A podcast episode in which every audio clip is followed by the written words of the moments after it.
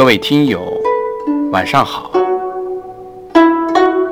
这里是 FM 一九七八四一二诗词在线，我是主播洪老师。今天将和您一起分享的故事是“飞鸿万点愁如海”。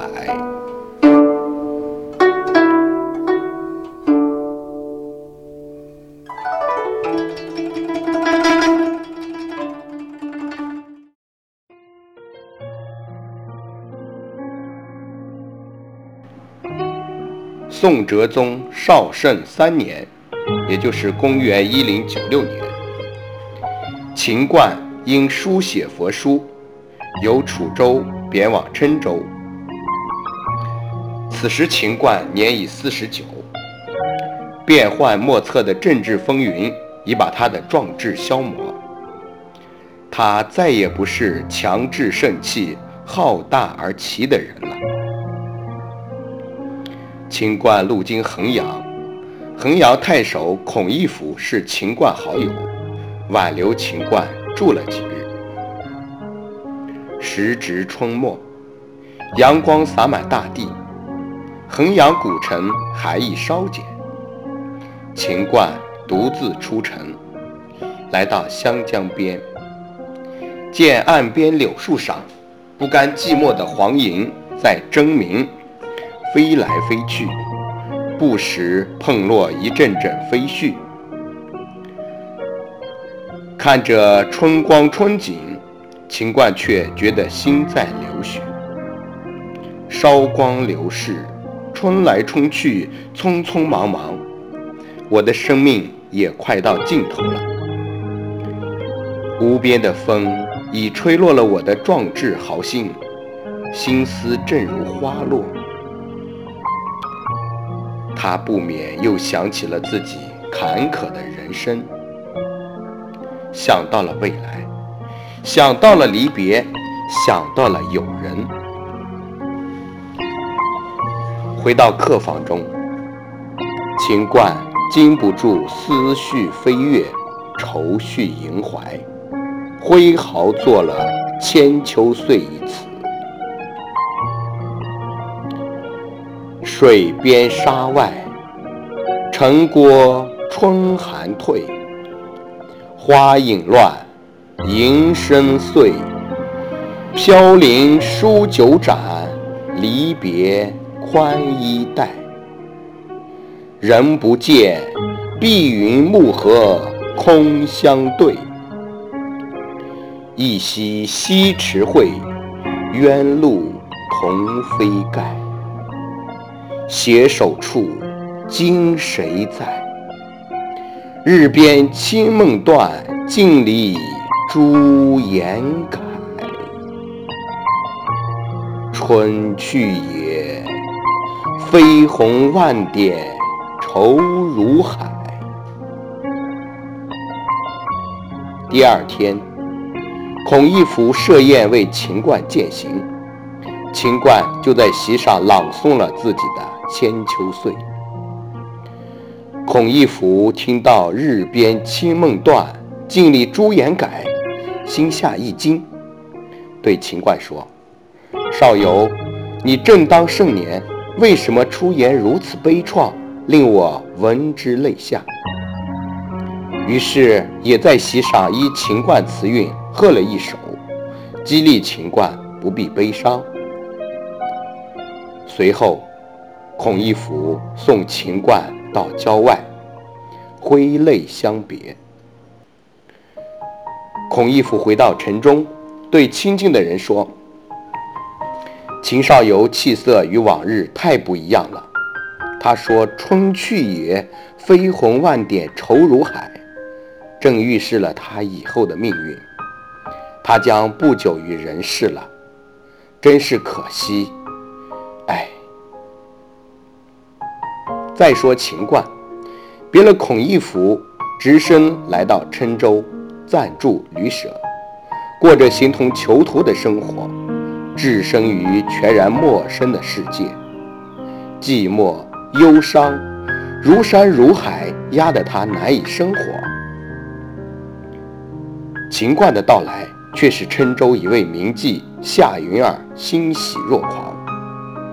原来，这位夏云儿酷爱秦观词，特别欣赏他的《鹊桥仙》，时常吟咏：“纤云弄巧，飞星传恨。银汉迢迢暗度，金凤玉露一相逢。便胜却人间无数。柔情似水，佳期如梦。忍顾鹊桥归路，两情若是久长时，又岂在朝朝暮暮？如今，他听说自己崇拜的秦学士来到了郴州，便向母亲请求，要托终生与他，请人带信给秦观。秦观知道了这个消息。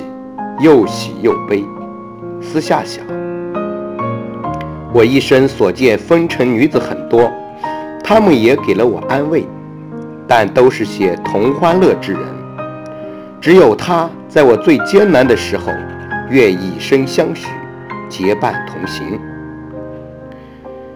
只是我如今就如飘蓬，似浮萍，流放东西。不久就要远贬他处，我岂能连累他呢？把他的一片真情埋在我心中，把我的一腔心绪藏在心底，这才是最好的办法。秦观想到这些，便挥笔写下名作《踏梭行》。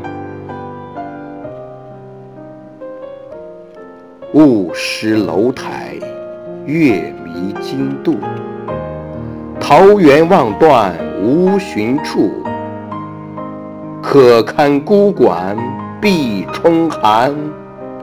杜鹃声里斜阳暮，意寄梅花，渔船尺素。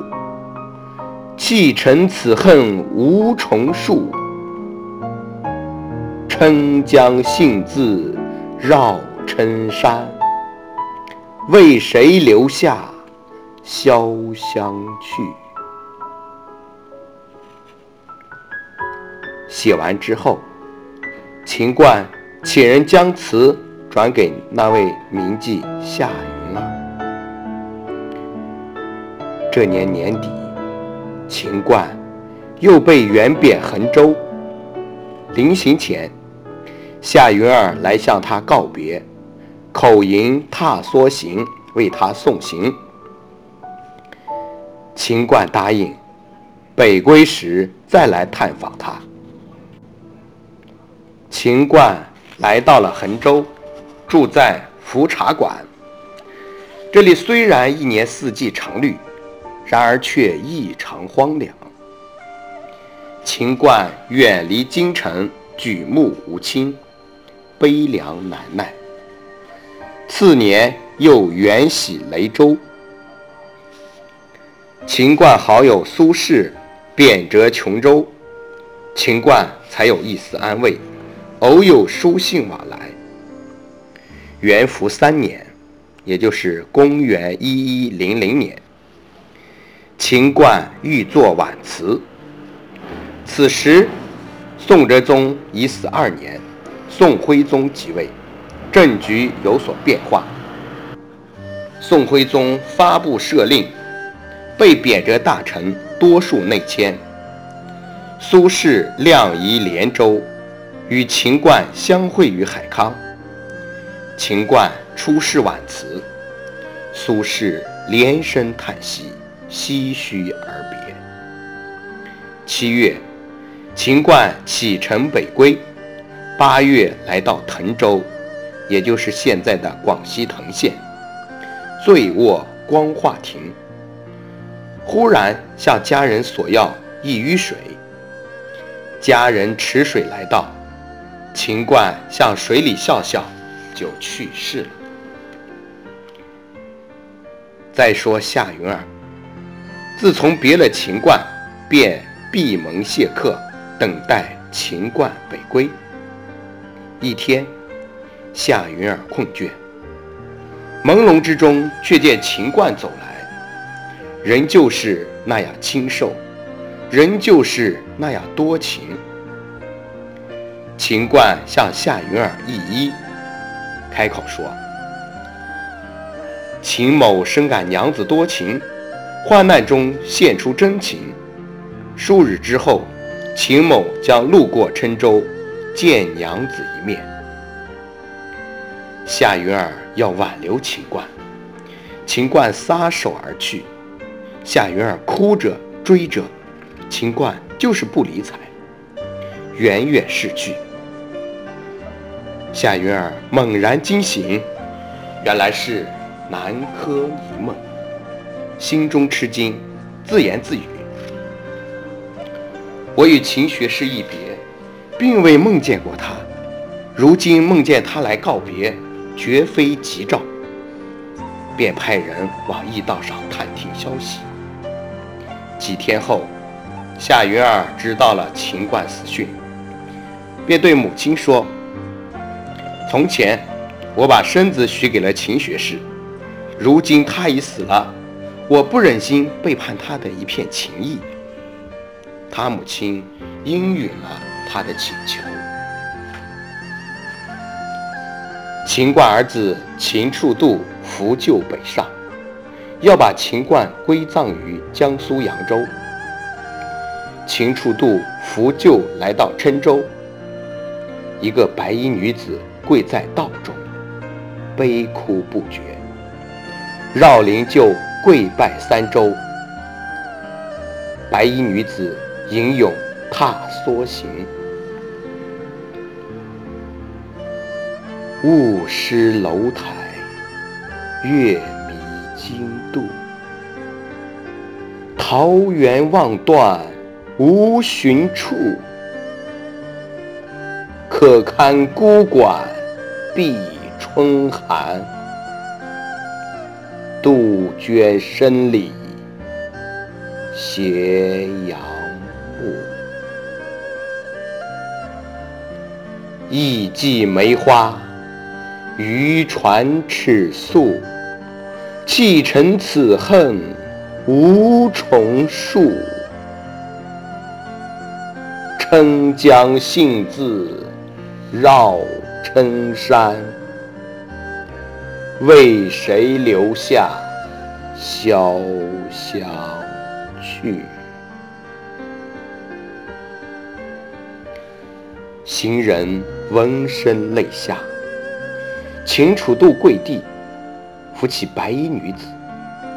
这白衣女子便是夏云儿。夏云儿哭祭秦观。远望他的灵柩远去，才转身回家。秦学士，我生不能侍奉枕席，死也要服侍你。秦学士，你先行一步了，我随后就来。夏云儿自缢，魂随秦卦而去。